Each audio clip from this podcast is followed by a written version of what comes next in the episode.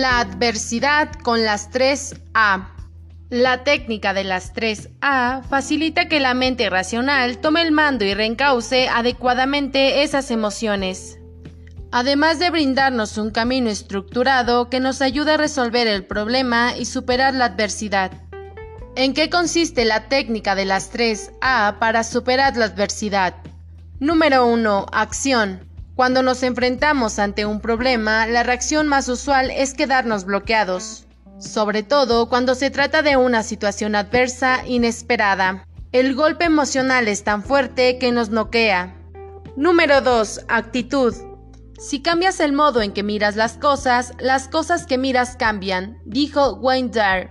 Las emociones no son las únicas que desarrollan una visión de túnel. También juegan en nuestra contra las creencias y los patrones de pensamiento.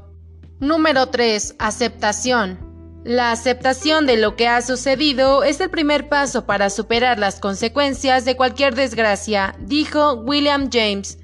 Hay ocasiones en las que los problemas que debemos afrontar se nos escapan de las manos porque no tenemos suficiente control de la situación.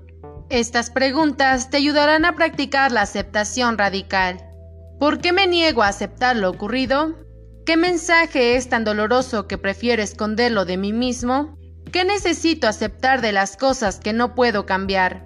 Dentro de 10 años, ¿cómo veré o qué pensaré de esta situación? He sido un hombre afortunado, nada en la vida me fue fácil. Sigmund Freud